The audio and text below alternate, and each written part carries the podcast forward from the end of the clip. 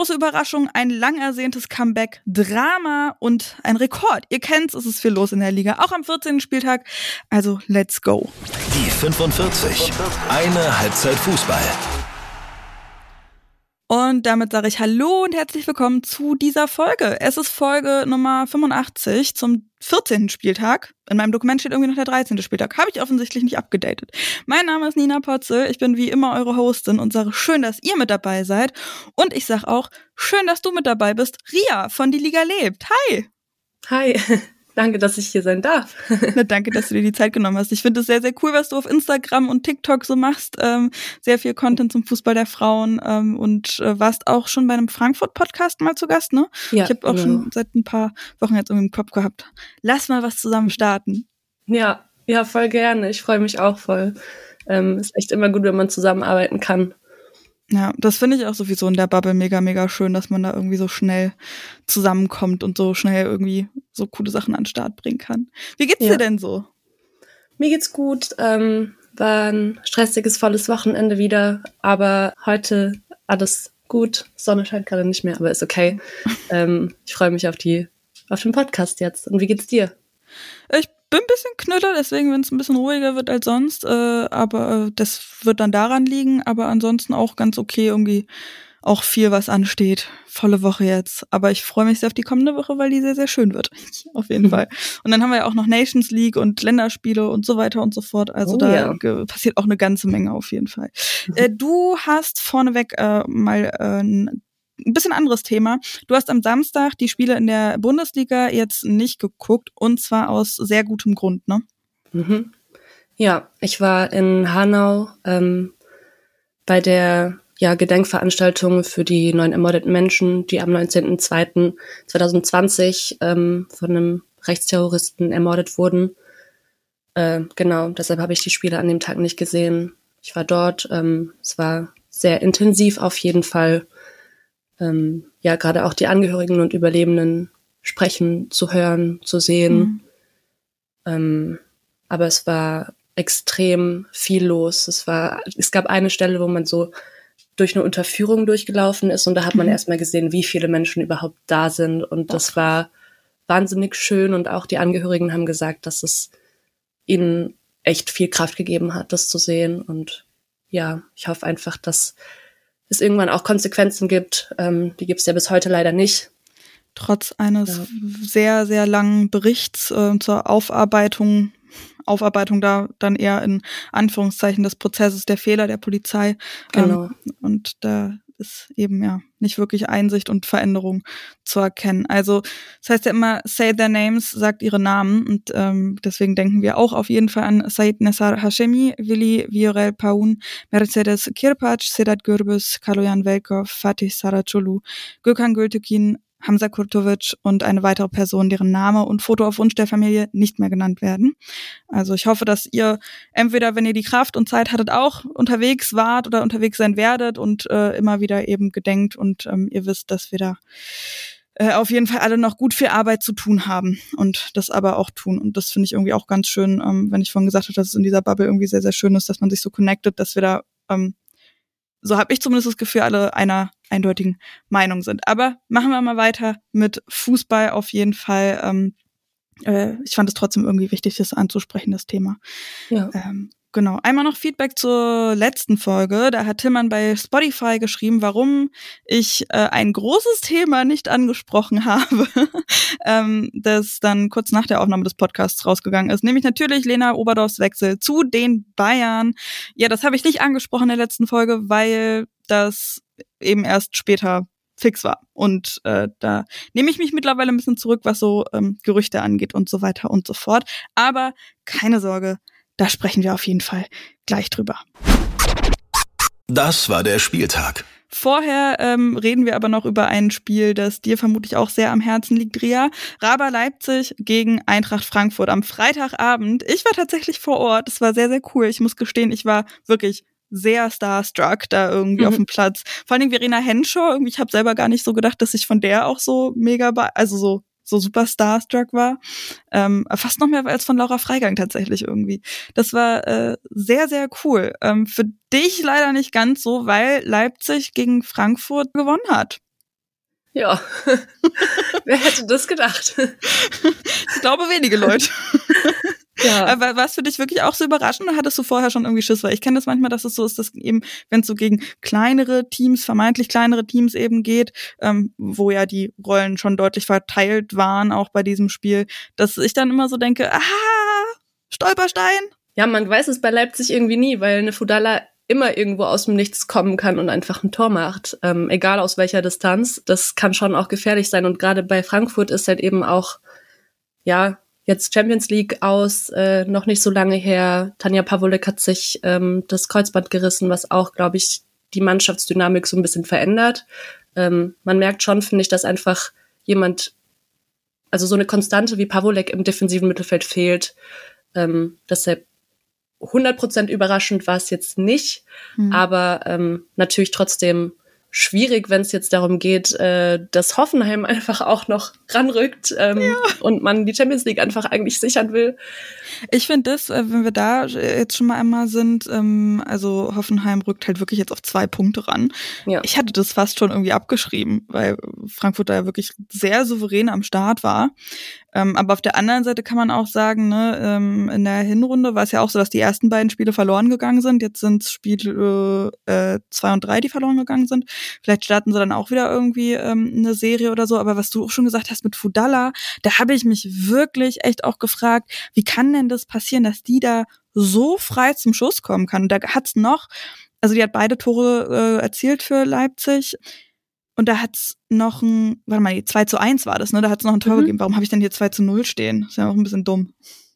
2 zu 1 war es, genau. Und die beiden Tore für Leipzig eben von Fudalla, äh, die noch eine andere Chance hatte, wo sie dann abgespielt hat, wo ich auch gedacht habe, hä, normalerweise ziehst du da ab und das ist auch irgendwie schlauer. Aber also, dass man die da so alleine gelassen hat, das fand ich schon ziemlich fahrlässig, muss ich ehrlich sagen. Ja, also ich glaube, gerade beim ersten Tor war es so, dass Sarah Dorsun, glaube ich, dann, da war irgendwie ein Ballverlust, die hat gegrätscht, aber hat den Ball nicht bekommen gegen ähm, Andrade.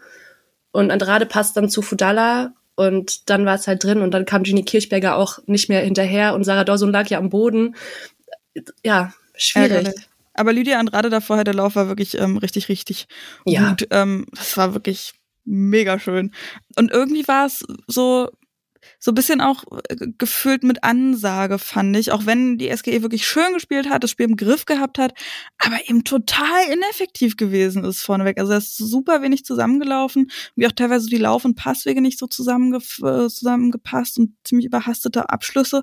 Und Leipzig hat sich eben darauf konzentriert, so wir stehen auf den Füßen, wir stehen eng, wir lassen keine Räume und dann kontern wir eben und äh, machen das Ding wett. Da kann man eigentlich was, äh, also das schon erwarten. Aber mh, mm, mhm. ja, wie schaust du jetzt so insgesamt auf die SG? Also du hast ja schon gesagt, Tanja Powolek fehlt auf jeden Fall, aber ich weiß nicht, ich meine, ich bin bei der SG wirklich nicht so tief drin wie du offensichtlich, mhm. aber also ich habe mir halt gedacht, irgendwie gerade Eintracht Frankfurt sollte das doch schon covern können, oder?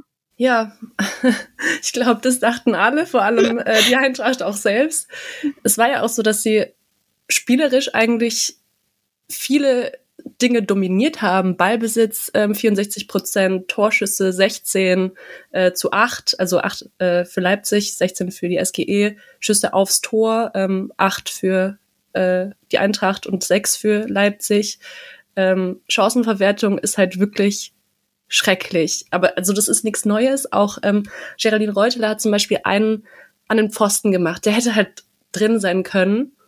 Und sowas passiert einfach so im letzten Pass, im letzten, also im Abschluss so häufig. Mhm. ist einfach schade. Aber generell im Spiel einfach, also auch die Passgenauigkeit war wirklich nicht gut ähm, bei beiden Teams. Ich fand generell im kompletten Spiel gab es nicht so richtig einen Spielfluss mhm. an vielen Stellen. Ja, ich weiß auch nicht. Aber Leipzig hat es dann einfach schlauer angestellt. Ähm, da muss die Eintracht vorm Tor vielleicht einfach noch ein bisschen abgezockter sein. Ich finde es total interessant, was du sagst mit dem Spielfluss, weil also ich habe wirklich direkt am, am, am Seitenrand quasi gesessen, in der allerersten Reihe da, ähm, und hatte entsprechend nicht so einen richtig guten Blick von oben und so. Und manchmal täuscht es ja, wenn man im Stadion ist, sieht man das ein bisschen anders. Weil ich habe da schon irgendwie so ein bisschen einen Fluss gesehen, aber mhm. wie gesagt, habe auch zwischendurch mich unterhalten mit den Leuten, mit denen ich da war. Und das kann dann eben manchmal auf jeden Fall täuschen. es geht, wir haben jetzt eine Länderspielpause und so, ne, dann gegen äh, die Bayern für Frankfurt am nächsten mhm. Spieltag. Bauchschmerzen?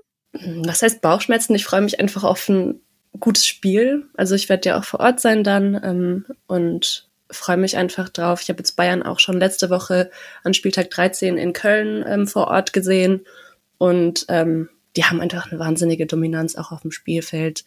Frankfurt aber auch. Ja, ich glaube, dass Frankfurt gegen Bayern zu Hause schon echt einiges auch reißen kann, mhm. wenn sie wollen. Vor allem im, im Brentano-Bad. Ähm, wenn das mal so richtig voll ist, es wird ein richtiger Hexenkessel und ich freue mich richtig drauf. Deshalb, ja.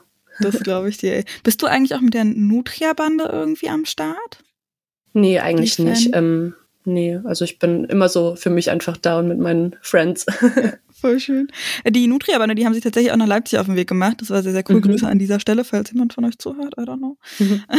Die sind überall Fall. immer. Die, ja, ähm, voll ja, crazy. sehr supportive und ähm, sehr schön, dass wir die haben, weil die auch in Leipzig, also die waren ja lauter als die Leipziger Fans. Mhm. Ähm, also zumindest in der Aufnahme äh, oder in, in, der Audio vom, ähm, vom Spiel klang es auf jeden Fall so.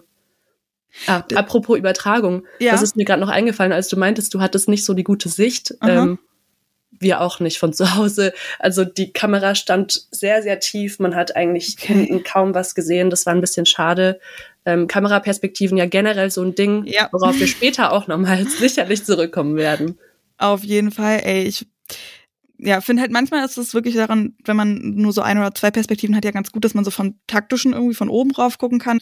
Ähm, aber ja, aus anderen Gründen helfen eben andere Perspektiven sehr gut. Aber super weird. Leipzig generell irgendwie so ein richtig weirder Ort für, ähm, für, für Übertragungen. Ich weiß noch bei dem Spiel gegen Werder, das 5 zu 0 von Werder, mit mhm. der, mit dem Auswahl der Kameras und irgendwie, ähm, ja, ich weiß nicht. Ich gucke halt so viele Spieler in Leipzig auch nicht unbedingt halt vom Fernseher, aber ich versuche dann schon immer irgendwie hinzukommen, wenn ich es schaffe. Mhm. Ähm, aber das ist schon, also weird, dass es dann irgendwie so super niedrig ist. Komisch. Ja. Aber was mir aufgefallen ist, also erstmal auf jeden Fall wirklich ein starker Support. Wo ich aber ein kleines Manko habe, ist, dass ich verstehe, wenn man diesen, dieses Konzept hinter Leipzig nicht mag, bin ich auch voll dabei. Ich sehe das auch sehr, sehr kritisch mit diesem Konstrukt dahinter. Mhm. Aber ich finde es auch dann irgendwie schwierig, wenn man den Spielerinnen, wenn die irgendwie vor der, äh, nach der Halbzeitpause, also vor der zweiten Halbzeit wieder aufs äh, Feld kommen, wenn man denen dann scheiß RB zuruft, weil die können ja nichts dafür. Mhm. Also, weißt du, was ich meine? Ich, sehe das auch alles super kritisch, aber dann geht gerne vor der Partie irgendwie ähm, aufs Feld und ruft es den Verantwortlichen zu oder so. Aber die Spielerinnen selber können da ja nichts dafür. Ja, das stimmt. Also ich finde generell immer ähm, strukturelle Dinge an Einzelpersonen auszulassen äh, wenig produktiv und ja. ja.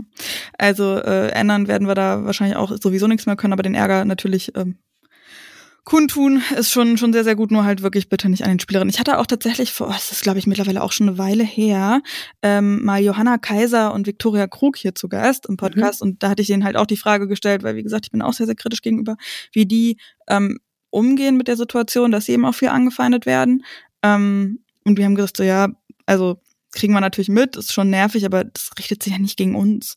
Und ich mhm. hoffe, dass das auch jüngere Spielerinnen irgendwie halt dann mitkriegen, weil ich glaube, das ist schon auch ziemlich scheiße, wenn du dich irgendwie gerade nochmal warm machst. Aber hat ja scheinbar äh, eher mehr angespornt ähm, zu mhm. gewinnen. Also Leipzig gegen Frankfurt 2 zu 1. Eine Sache hier auch noch auf jeden Fall. Lisanne Greve, das ist gerade vor relativ kurzer Zeit reingekommen, verlängert ihren Vertrag bis 2027. Und das ist sehr, sehr gut. Ähm, so einen langen Zeitraum auch zu haben, weil ich finde bei Wolfsburg, was mir da mal aufgefallen ist, auch im Gespräch mit einem Kumpel, Lennart, liebe Grüße an dieser Stelle, dass bei Wolfsburg zum Beispiel super viele Verträge ja auch auslaufen und eher viele Spielerinnen jetzt gehen und irgendwie so die Planung ein bisschen schief ist auf jeden Fall. Ja, das stimmt. Ist bei der Eintracht jetzt auch nicht der erste, ähm, die erste Fra Vertragsverlängerung, ähm, die kommt. Praschnik hat bis 2028 verlängert, kurz nach Weihnachten.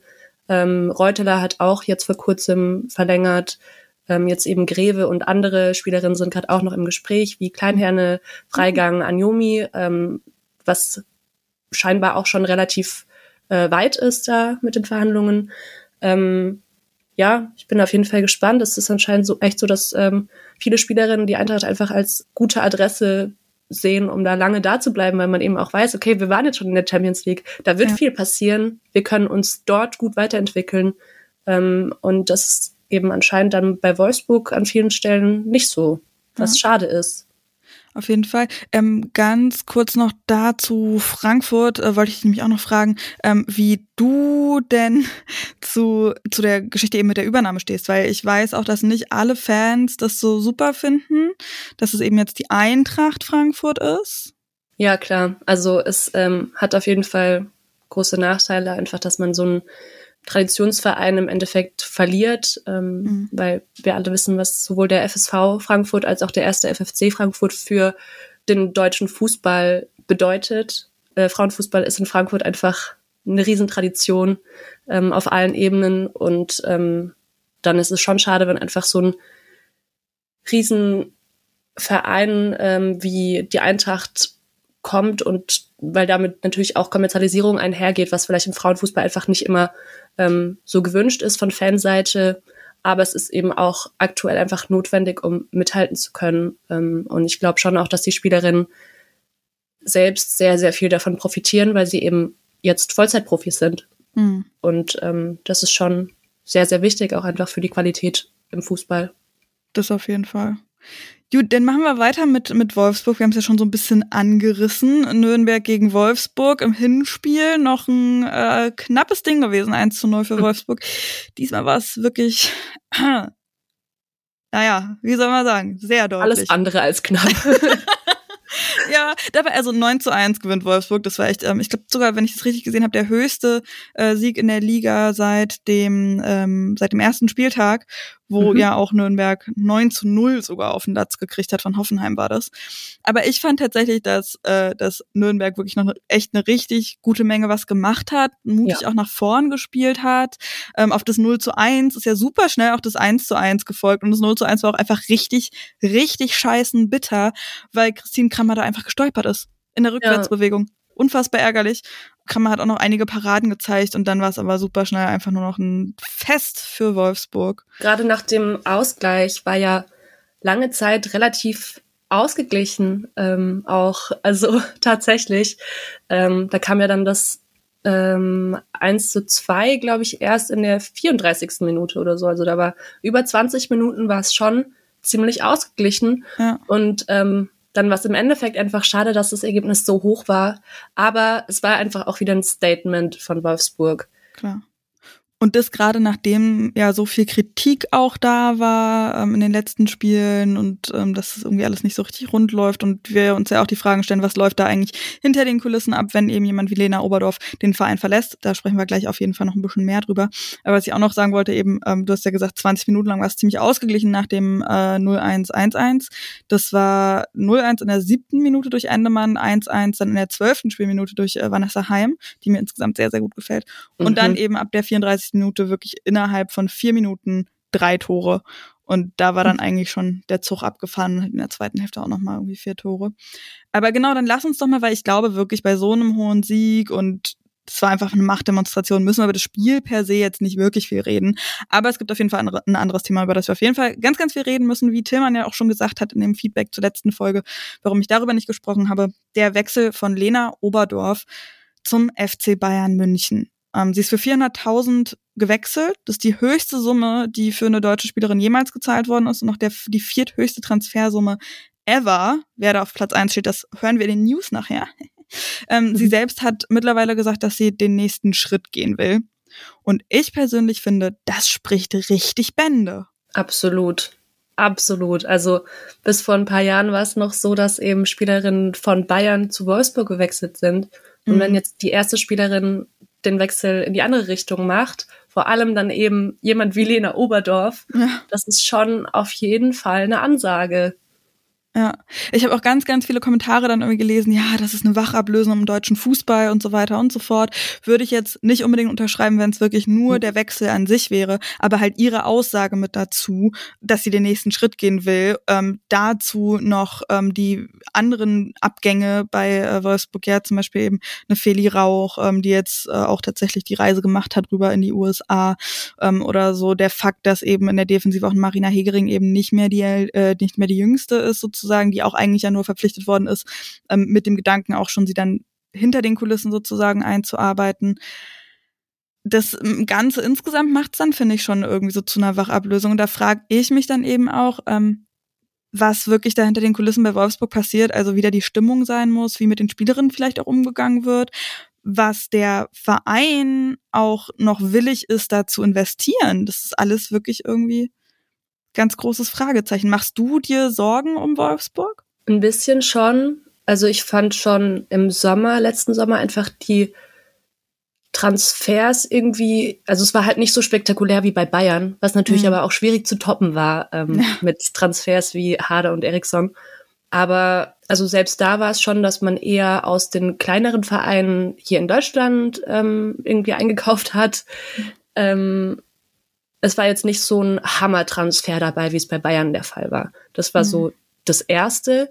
Dann ähm, eben im November, als die Aussage von Kellermann bezüglich Jule Brandt kam, ähm, dass sie irgendwie auf ihr, äh, dass sie sie bestmöglich unterstützen, aber ihr Umfeld könnten sie nicht beeinflussen, was ich halt einfach gegenüber den jungen Spielerinnen extrem schwierig finde. Also das war für mich schon so eine kleine Red Flag irgendwie. Ich fand es ähm, ziemlich übergriffig auch in einem gewissen Sinn, einfach ins Privatleben so, ähm, also das öffentlich zu kommentieren.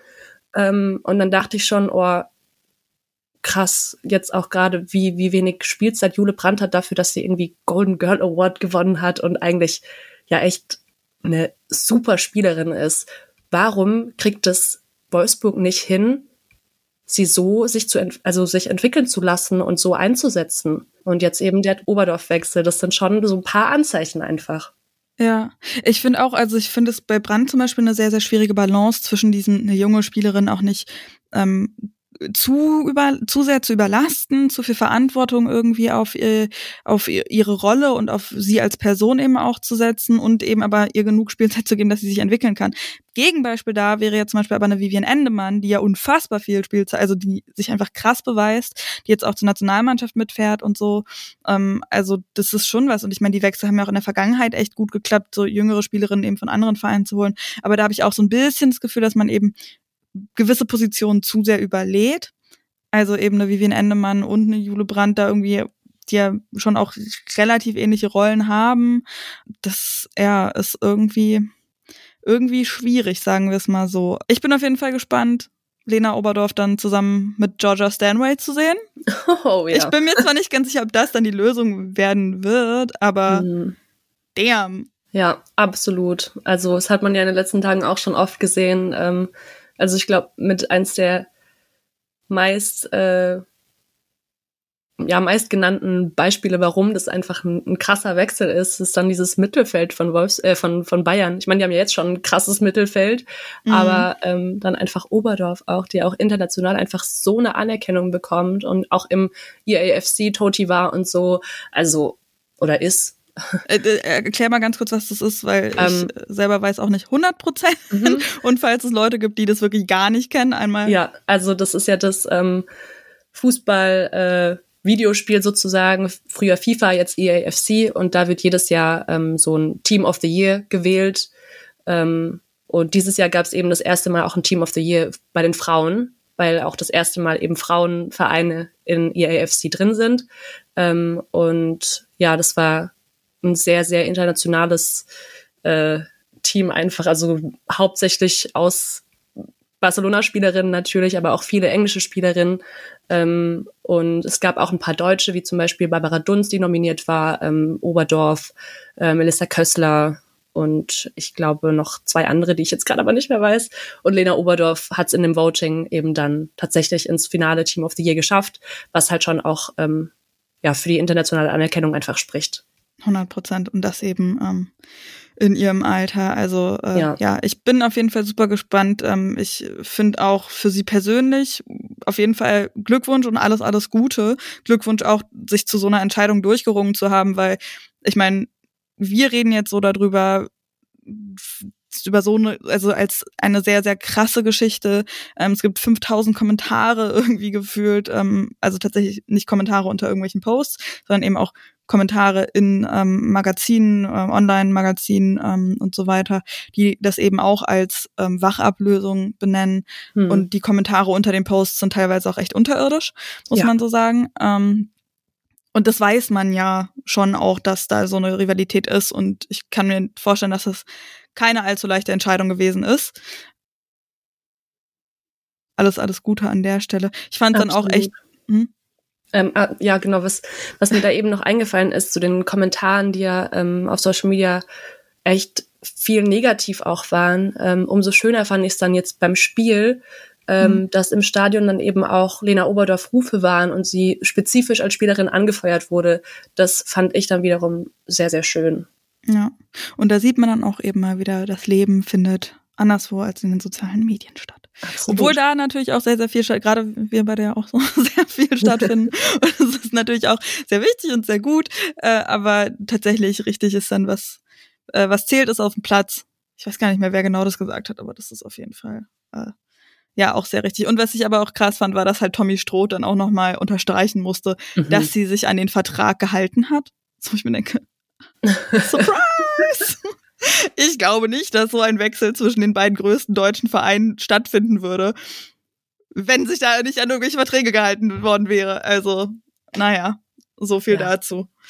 Ähm, eine Sache auch noch zu dem Spiel an sich. Katri, Kati Hendricks ist zurück gewesen. Ähm, dafür ist dann Janssen verletzt gewesen. Die haben sich da einmal äh, abgewechselt auf jeden Fall. Ähm, Payo hat insgesamt vier Tore gemacht. Ähm, hat jetzt insgesamt zehn Saisontore.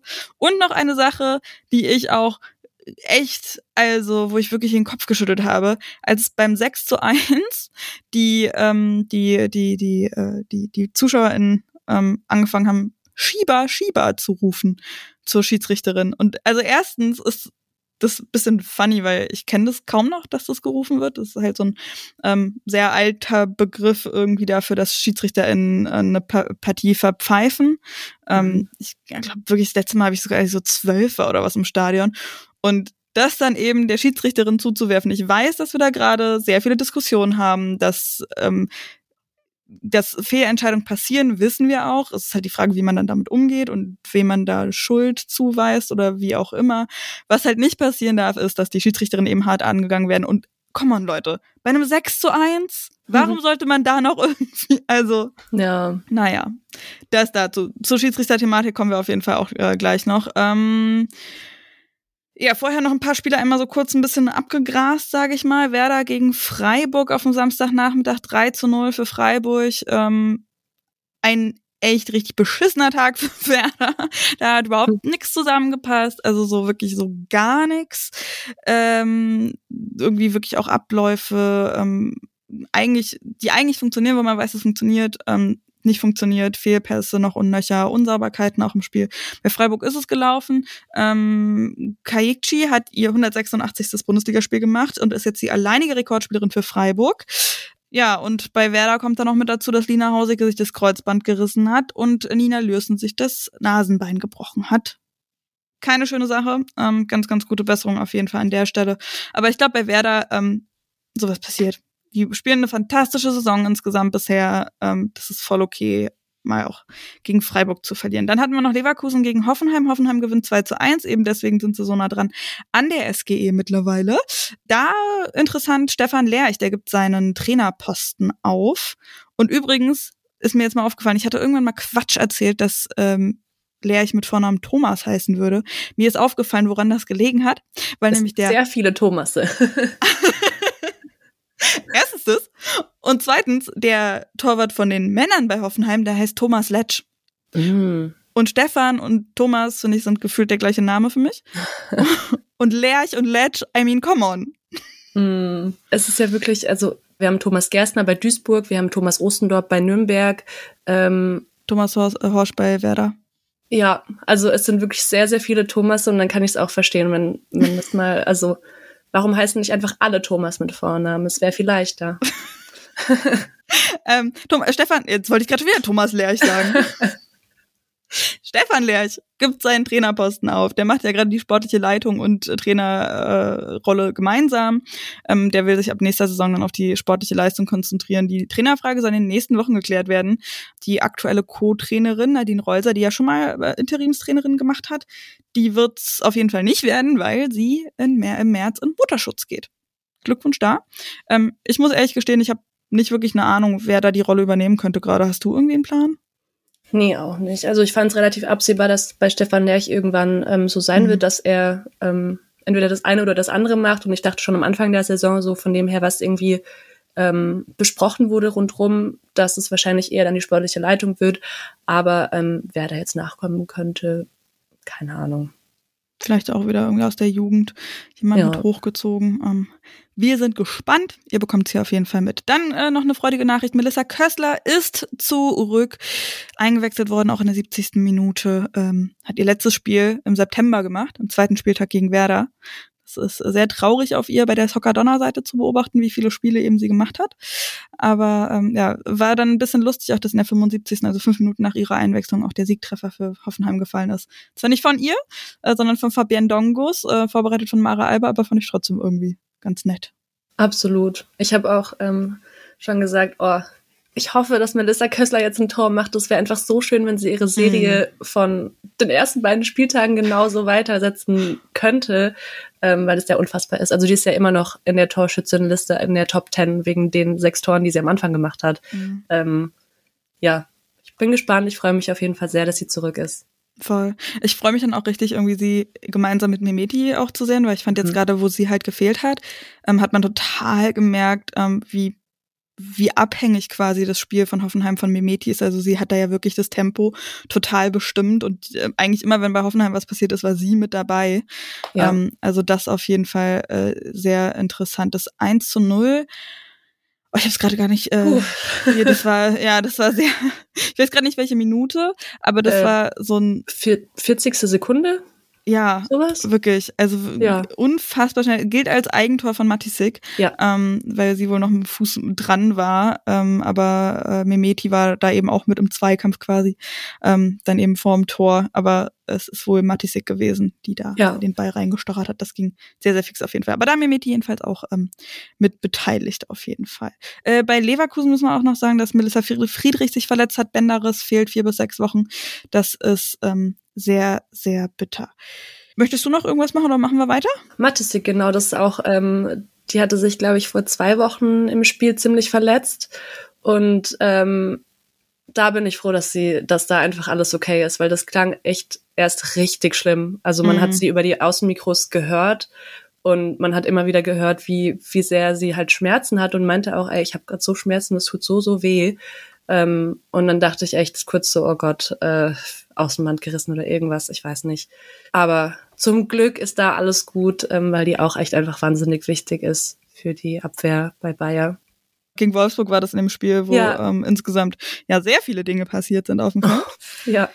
Deswegen, da bin ich auch auf jeden Fall froh, dass sie ähm, ganz gut durchgekommen ist und Turani ja auch, die hat da mhm. ja auch ähm, dann wieder gespielt. Genau, dann haben wir noch äh, Bayern gegen Essen, äh, 2 zu 0. Klingt so klassisch irgendwie, aber ich fand, Essen hat es sehr lange sehr gut gemacht, nicht nur dagegen gehalten, sondern auch leichte Vorteile ähm, gehabt. Ach so, Bayern zwischendurch auch, ähm, auch jetzt nicht wahnsinnig überraschend, im DFB-Pokal weitergekommen gegen Offenbach. Ähm, also da Luft, sagen wir mal so. Ja, absolut da noch erwähnenswert, Lena Göppel hatte ihr Bundesliga-Debüt bei der SGS Essen, Neuzugang aus dem Winter jetzt, ähm, genau, hat am Ende noch ein paar Spielminuten bekommen. Ähm, war auch schön, das einfach mal zu sehen, auch wie sie sich irgendwie in der Mannschaft einfügen kann, eventuell auch in der Zukunft. Genau. Ja, äh, behalten wir auch weiter im Blick, wie viel Spielzeit sie dann bekommen wird noch. Und dann haben wir noch ein Spiel, über das wir so ein bisschen, ja, zumindest über eine Situation ein bisschen mehr reden äh, wollen. Duisburg gegen Köln, Sonntagabend. Wir hatten ja diese Woche kein Montagabendspiel, ähm, sondern drei am Sonntag. Ähm, ja, es ist 0 zu 0 ausgegangen. Es klingt dann echt ziemlich bitter. Und wenn man auch auf die Tabelle guckt, so Duisburg auf dem letzten Platz, Köln auf dem ersten Platz, ähm, hilft niemandem. Hat man auch am Ende gesehen, dass alle sehr, sehr fertig waren und vor allen Dingen die Kölnerinnen eben, weil es da ähm, eine Situation gegeben hat, die ja wieder sehr in diese Schiedsrichterin-Thematik, Debatte äh, reingespielt hat. Es war in der 30. Minute. Ähm, es war, glaube ich, auch direkt nach einer Ecke. Ist der Ball dann im Kuddelmuddel vorm Tor eigentlich hinter der Linie gewesen. Mamutovic hat ihn noch rausgeschlagen im Endeffekt, aber er war schon hinter der Linie. Hat man jetzt im, in der ersten Situation aus der Perspektive nicht zu 100 Prozent gesehen, aber ähm, eigentlich war es schon relativ deutlich. Auf den Fotos danach hat man es dann schon ganz klar gesehen. Der war drin. Ähm, mhm. Schiedsrichterin hat aber kein Tor gegeben.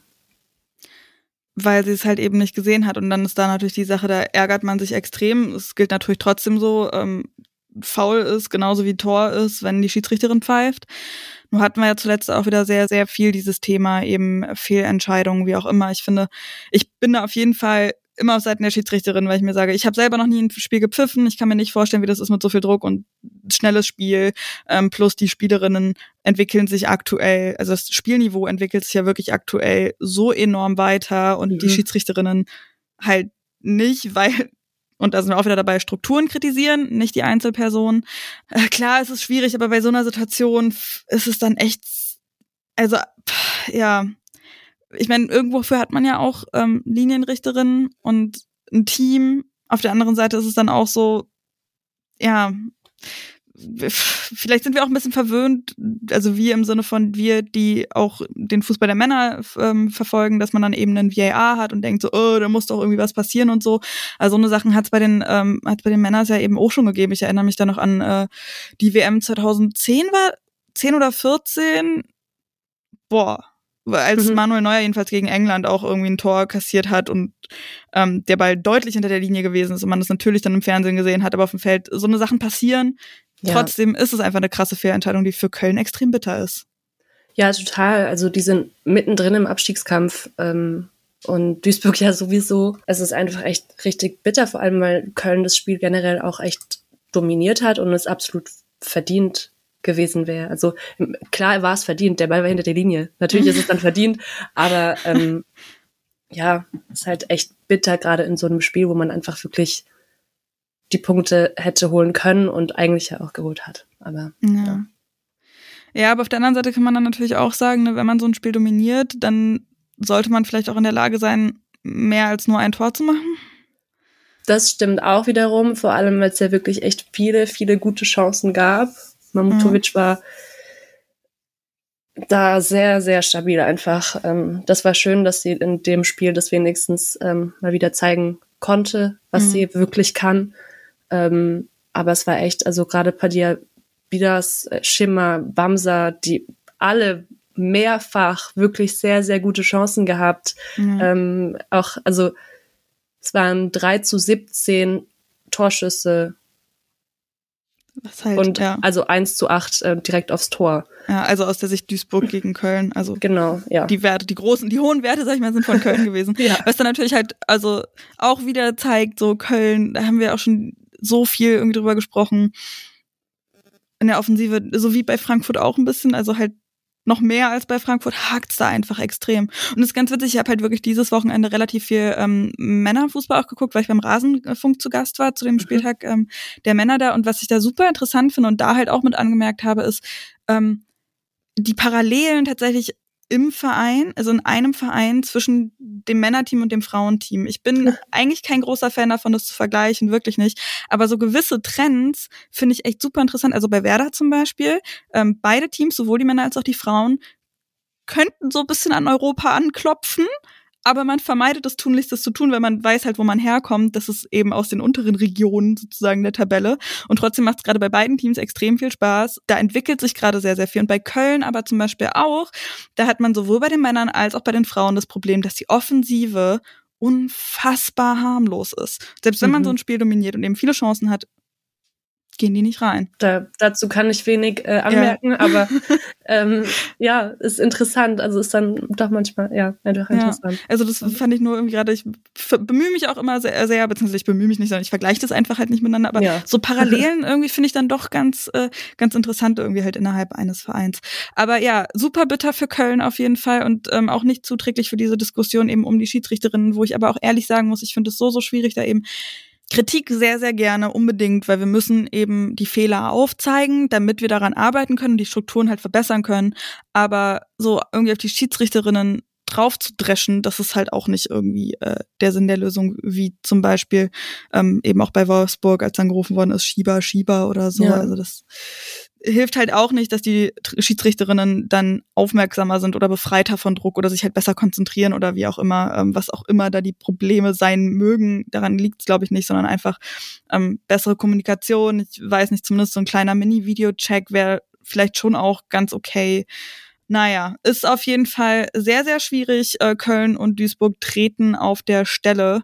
Ähm, Duisburg ähm, immerhin bei vier Punkten mittlerweile, aber wartet immer noch auf den ersten Sieg. Auf dem zwölften Platz da Nürnberg auf dem elften, ähm, doppelt so viele Punkte, also acht. Ähm, Köln äh, drei Punkte vor denen. Leipzig macht einen ganz guten Sprung soweit. Also die sind jetzt schon äh, fünf Punkte vor dem ersten direkten Abstiegsrang auf äh, Rang neun. Und dann haben wir recht eng beieinander Essen, Freiburg, Leverkusen, Werder und äh, Hoffenheim ist dann aber schon vier Punkte vor Werder auch wieder. Und dann klassisch vorne Bayern, Wolfsburg und Frankfurt. Meinst du, das Abstiegsrennen ist schon durch? Für Duisburg muss man es jetzt leider mittlerweile, glaube ich, relativ deutlich sagen. Ich glaube, da kann man nicht mehr viel reißen. Ich denke, so zwischen, zwischen Leipzig und Nürnberg könnte es noch sehr, sehr interessant werden. Hm. Ähm, ich denke auch nicht, dass Köln irgendwie Kandidatin für den Abstieg sind im nee, Endeffekt. Du nicht? Ähm, ich glaube nicht, aber es, man weiß natürlich nie, vor allem diese Saison ist äh, wie äh, Katharina Pilic ja in der Folge bei dir gesagt hat, ähm, diese, ich weiß nicht mehr, was genau sie meinte, aber irgendwas mit die Saison ist äh, weird und das ja, fand ich verrückt. sehr witzig, ja, ja weil ähm, ja absolut, es ist einfach eine Wundertüte. Ja. Ich habe ehrlich gesagt so fast so ein bisschen das Gefühl, dass Köln da wirklich noch mit reinrutschen könnte. Also mm. ähm, ich habe da gerade kann aber auch sein, dass einfach der Spieltag ist, der irgendwie getragen hat, das Gefühl, dass Leipzig den so ein kleines bisschen voraus ist. Hm. Aber ähm, ja, Hoffnungsschimmer für, ähm, für Duisburg. Man hat immerhin mehr Punkte als Potsdam letzte Saison zu diesem Zeitpunkt. I guess, das ist vielleicht was, wo man sich festhalten kann, aber schwierig ist es auf jeden Fall, da irgendwie ähm, durchzukommen.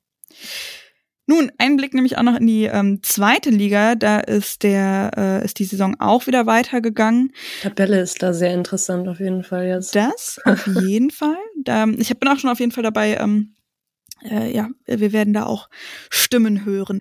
Mhm. Ähm, äh, genau, Tabelle auf jeden Fall sehr interessant, weil äh, Meppen gerade Turbine und Sand überholt hat, äh, ist jetzt auch auf dem Aufstiegsrang. Ähm, und zwar haben sie das gemacht mit einem 3 zu 1 Sieg gegen die Turbine. Und Sand hat äh, auch gewonnen, äh, 2 zu 1 gegen Hoffenheims Zweite.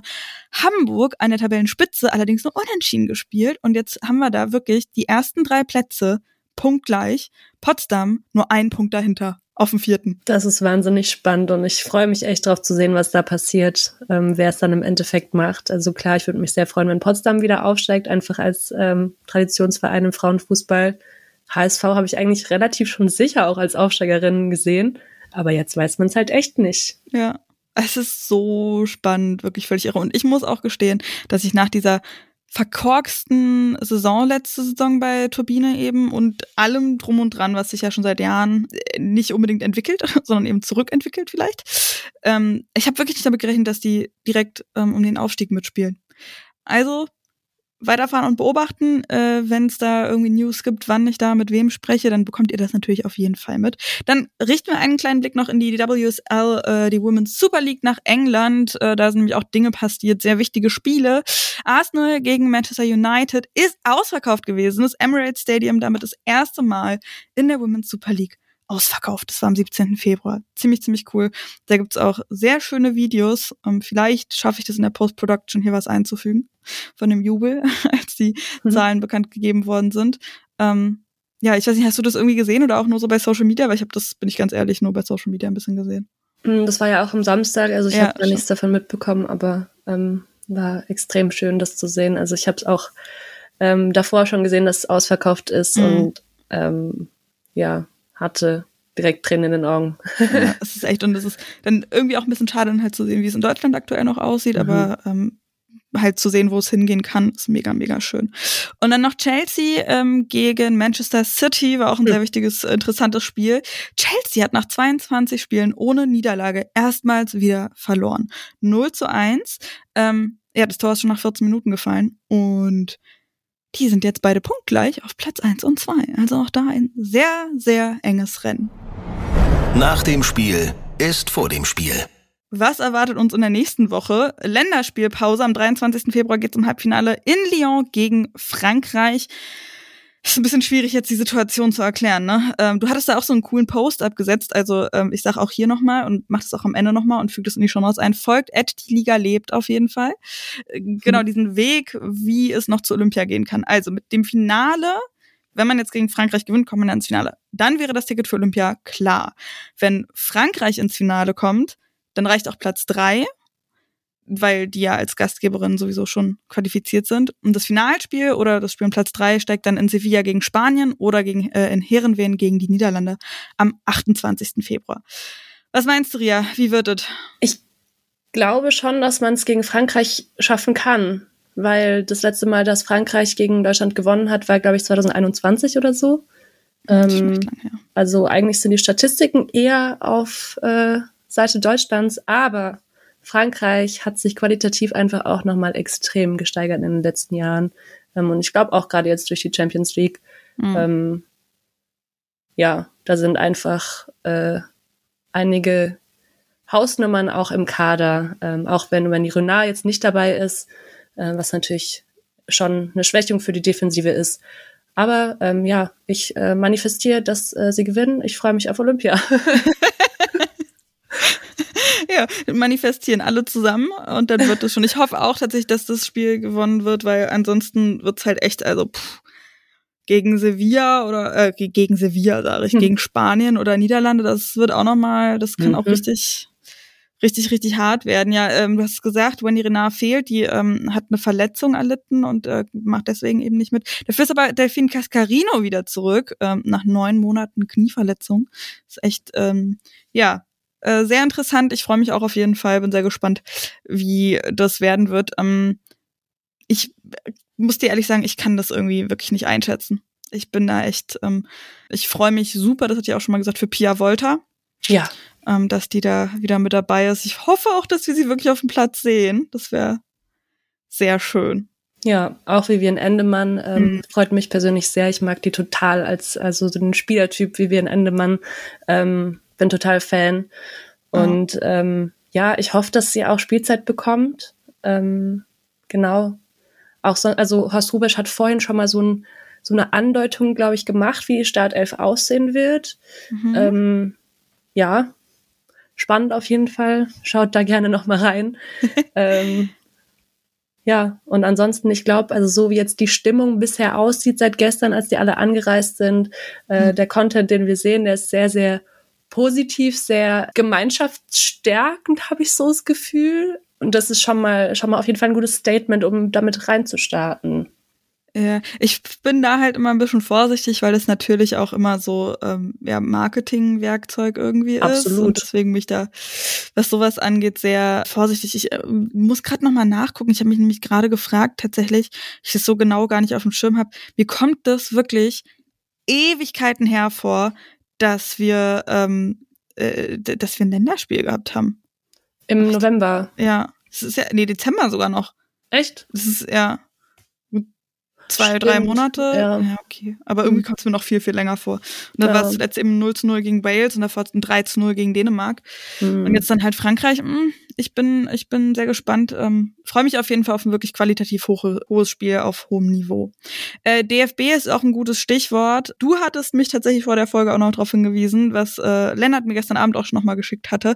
Ein Strategiepapier vom DFB. Darf ich dir das Wort überlassen, Ria? Also der DFB hat eben ein ähm, Strategiepapier vorgelegt, was aber noch nicht ähm, beschlossen ist. Es wird aber aktuell diskutiert, was man eben im Rahmen von der ähm, 2027 Strategie, glaube ich, angehen könnte. Da geht es viel um die Wettbewerbsfähigkeit, gerade gegenüber der NWSL in den USA und der ähm, Women's Super League in äh, England, weil die eben besonders was so Medienrechte etc. angeht, einen ziemlichen Vorsprung haben gegenüber der deutschen Liga Und ähm, das wollen sie jetzt natürlich angehen. Das Ziel ist sogar so deutlich. Sie wollen die beste Liga der Welt werden, ähm, was schon mal sehr hoch gepokert ist, ja. aber ähm, muss man dann eben auch vielleicht. Äh, genau, ein paar Dinge, die ähm, darin vorgeschlagen werden, sind, dass man eben die Stadien ähm, alle vergrößern muss, dass jeder Verein ein Stadion mit mindestens 5000 Plätzen hat, davon 2000 Sitzplätze. Das hätten Wolfsburg, Bayern und Frankfurt zum Beispiel aktuell nicht. Dann ein weiterer Punkt ist eben dann eine Rasenheizung überall zu haben, besseres Flutlicht von mindestens 1200 Lux. Dann eben auch, was wir schon angesprochen hatten, so eine Light-Version vom VAR sieht jetzt dieser Plan auch vor. Und was eben dann auch die Qualität noch verbessern soll, dass man ähm, Cheftrainerin, Assistenztrainerin, Torwarttrainerin, Physio, Videoanalystin und Athletiktrainerin eben da mindestens eine Person halt in Vollzeit einstellt. Dann ganz spannend, ein Mindestgehalt soll eingeführt werden von zwei bis 3.000 Euro im Monat, brutto netto wurde jetzt nicht unbedingt was dazu gesagt. ähm, aber genau, da wurden eben auch dann spannende Zahlen zu veröffentlicht, dass zum Beispiel 62 Prozent aller Spielerinnen weniger als 2920 Euro im Monat verdienen, was schon der Großteil ist einfach. Ja. Und 13 Prozent auch weniger als 1000 Euro. Ja, deshalb wäre es auf jeden Fall interessant. Ja, ich finde es aber ehrlich gesagt auch so ein bisschen so eine Wunschvorstellung vielleicht. Also Wäre natürlich voll schön, wenn das so alles klappen würde und wir das alles irgendwie ziemlich zeitig hätten. Ich meine, 2026, 2027 ist jetzt auch nicht mehr Ewigkeiten hin. Ich glaube, also selbst wenn man es beschließen würde und antreiben würde, das wäre halt so eine Mammutaufgabe für die Vereine. Total. Ähm, auch weil eben, also in dem Plan auch noch eine Vergrößerung der Liga vorgesehen wird, ähm, dass man ab 2027 dann 14 Clubs hat, ab 2031 16 Clubs. Mhm. Ähm, Habe ich gerade Clubs, äh, keine Ahnung. Ähm, Englisch-Deutsch, ist okay. Wir ja. waren gerade in der Women's Super League. ähm, ja, und da haben wir ja, glaube ich, auch schon drüber gesprochen, dass es dann eben einfach, dass es erstmal, dass die Qualität, äh, Qualität in der Breite einfach erstmal steigen muss, dass wir zum Beispiel in der zweiten Liga auch nicht so viele zweite Mannschaften haben ähm, ja. müssten dafür, dass das funktioniert. Aber es ist natürlich alles irgendwie ein Teil davon, ja, das, also irgendwo muss halt dieses Geld herkommen und es klappt ja beim Männerfußball auch. Ähm, mhm. Ähm, und in der NWSL funktioniert's, in der WSL funktioniert's ähm, und da kann man sich dann vielleicht einfach auch ein bisschen dran orientieren und eben auch nach wie vor einfach äh, finde ich es wichtig, dass die Verbände da Geld reinstecken, ähm, eben auch nicht nur, weil Frauenfußball bis 1970 verboten war, ähm, sondern auch, weil es eben von Anfang an nicht so sehr gefördert wurde wie beim Männerfußball. Es ist dringend notwendig, da mehr zu investieren und mehr zu tun. Ähm, aber es geht halt eben sehr, sehr langsam voran. Deshalb ist Drittel ja auch zurückgetreten aus dem DFB-Vorstand. Die Vereine sind sich da sehr uneinig und ja, es bleibt spannend.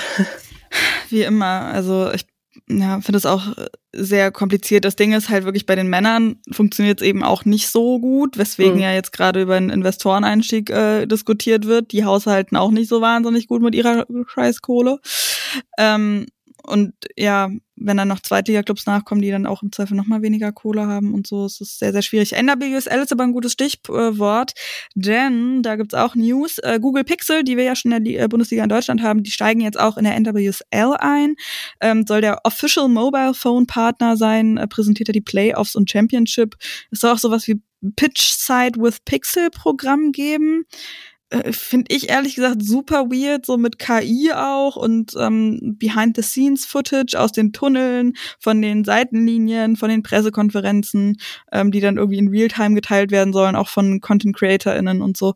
Ähm, ja, äh, interessant auf jeden Fall da. Dann haben wir noch äh, News aus, ach so genau, äh, noch ein Transfer, ähm, was ich ja vorhin schon angekündigt hatte, ähm, neuer Rekordtransfer. Rachel Kundananji, die geht für mehr als 700.000 zu Bay FC. Und das ist eine richtige Ansage. Ich glaube, die Transfersummen, die werden sich jetzt sehr, sehr schnell entwickeln. Wie gesagt, äh, Oberdorf dann auch für 400.000 zu den Bayern. Da sehen wir, glaube ich, ziemlich viele Spikes. Dann haben wir noch eine, einen kleinen Fun Fact. London ähm, benennt die Overground-Linien neu, oder die bekommen halt neue Namen. Und da gibt's auch eine Lioness-Line. Das finde ich irgendwie sehr, sehr sweet. Die geht durch mhm. Wembley durch äh, und soll eben äh, deren Leistungen honorieren. Ähm, mit dieser Neubenennung insgesamt werden auch also weitere gesellschaftliche Bewegungen ähm, geehrt. Es gibt zum Beispiel auch eine Suffragette Line ähm, für die Frauenbewegung. Es gibt eine Liberty Line. Es gibt auch eine May Line. Ähm, das ist ein Krankenhaus, das eine wichtige Rolle im Kampf gegen HIV und AIDS in den 80ern hatte.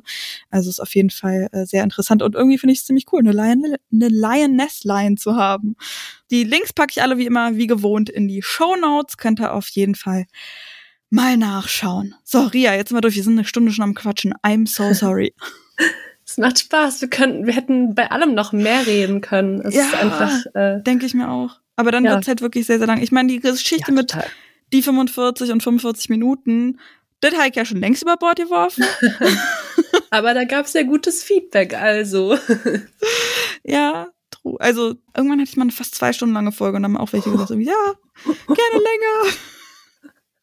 Ja, aber ich versuche mich zumindest so an die eine Stunde zu halten. Und wenn ich hier so ein bisschen was vorne und hinten wegkürze, so dann kommen wir da vielleicht an.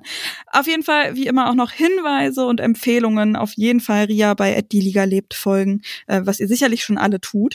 Genau, ich habe auch vor ein paar Wochen einen Discord-Server ähm, neu gegründet. Da tauschen wir uns aus über alle äh, Frauenfußballthemen, eben vor allem die Liga, aber auch international. Ähm, DFB-Frauenteam und ihr könnt euch euren Vereinen selbst zuteilen äh, genau. Dann könnt ihr auch während den Spieltagen mit anderen austauschen, Leute finden, mit denen ihr zusammen ins Stadion geht.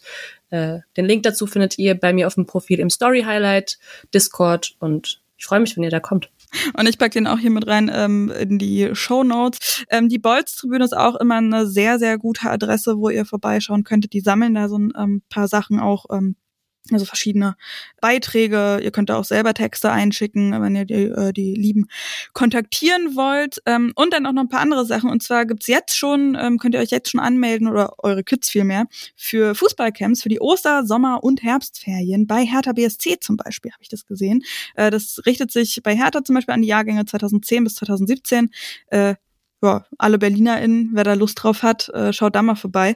Und wenn wir gerade bei Ferien sind, Thema Schule, habe ich bei Pia Volta gesehen, äh, lieben Dank auf jeden Fall da, ähm, dass sie das auch so geteilt hat. Das Gymnasium links an der Weser, äh, nee, das Gymnasium links der Weser in Bremen, nimmt an der Schulfußball-Weltmeisterschaft teil. Ist wohl äh, Pia Voltas ehemaliges Gummi aber die brauchen natürlich Unterstützung und deswegen gibt's da eine Crowdfunding-Kampagne. Da schicke ich euch, packe ich euch den Link auch in die Show Notes mit rein. Checkt das auf jeden Fall aus. Dann habe ich noch eine kleine Überraschung. Und zwar habe ich in den letzten Monaten irgendwie das Stricken wieder sehr für mich entdeckt und habe ähm, verschiedene Mützen gestrickt und drei, die würde ich gerne an HörerInnen verlosen. Es gibt Mützen in grün, gelb und rot ähm, ich werde das auch bei Instagram dann teilen, aber ich wollte erstmal, dass die äh, AudiohörerInnen, also die wirklich hier zuhören, das als allererstes hören. Ähm, deswegen, wenn ihr eine die 45 Mütze haben wollt, schreibt mir sehr, sehr gerne. Dann können wir gucken, dann sagt mir Bescheid, welche Farbe ihr haben wollt, schicke ich euch die zu. Jetzt ist es ja noch kalt, äh, kann man sehr gut gebrauchen. Genau, schreibt mir da bei Instagram at die45-podcast oder hier unter die Folge bei Spotify oder bei Podigy. Der Post bei Instagram, der kommt dann erst morgen oder übermorgen, so damit ihr hier so einen kleinen Vorsprung sozusagen habt.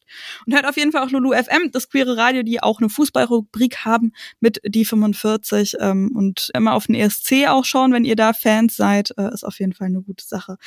Und dann, Ria, ganz, ganz lieben Dank dir, dass du dir die Zeit genommen hast. Jetzt machen wir wirklich einen Deckel drauf. Schön, dass du hier gewesen bist. Ja, gerne. Es hat sehr viel Spaß gemacht. Und äh, wir hören uns dann äh, nächste Woche, ich weiß noch nicht ganz genau wann, auf jeden Fall nach den ähm, Nations League Spielen, wie das gelaufen ist. Das hört ihr hier. Dankeschön fürs Hören, fürs Teilen, fürs Bewerten und fürs Folgen auch immer.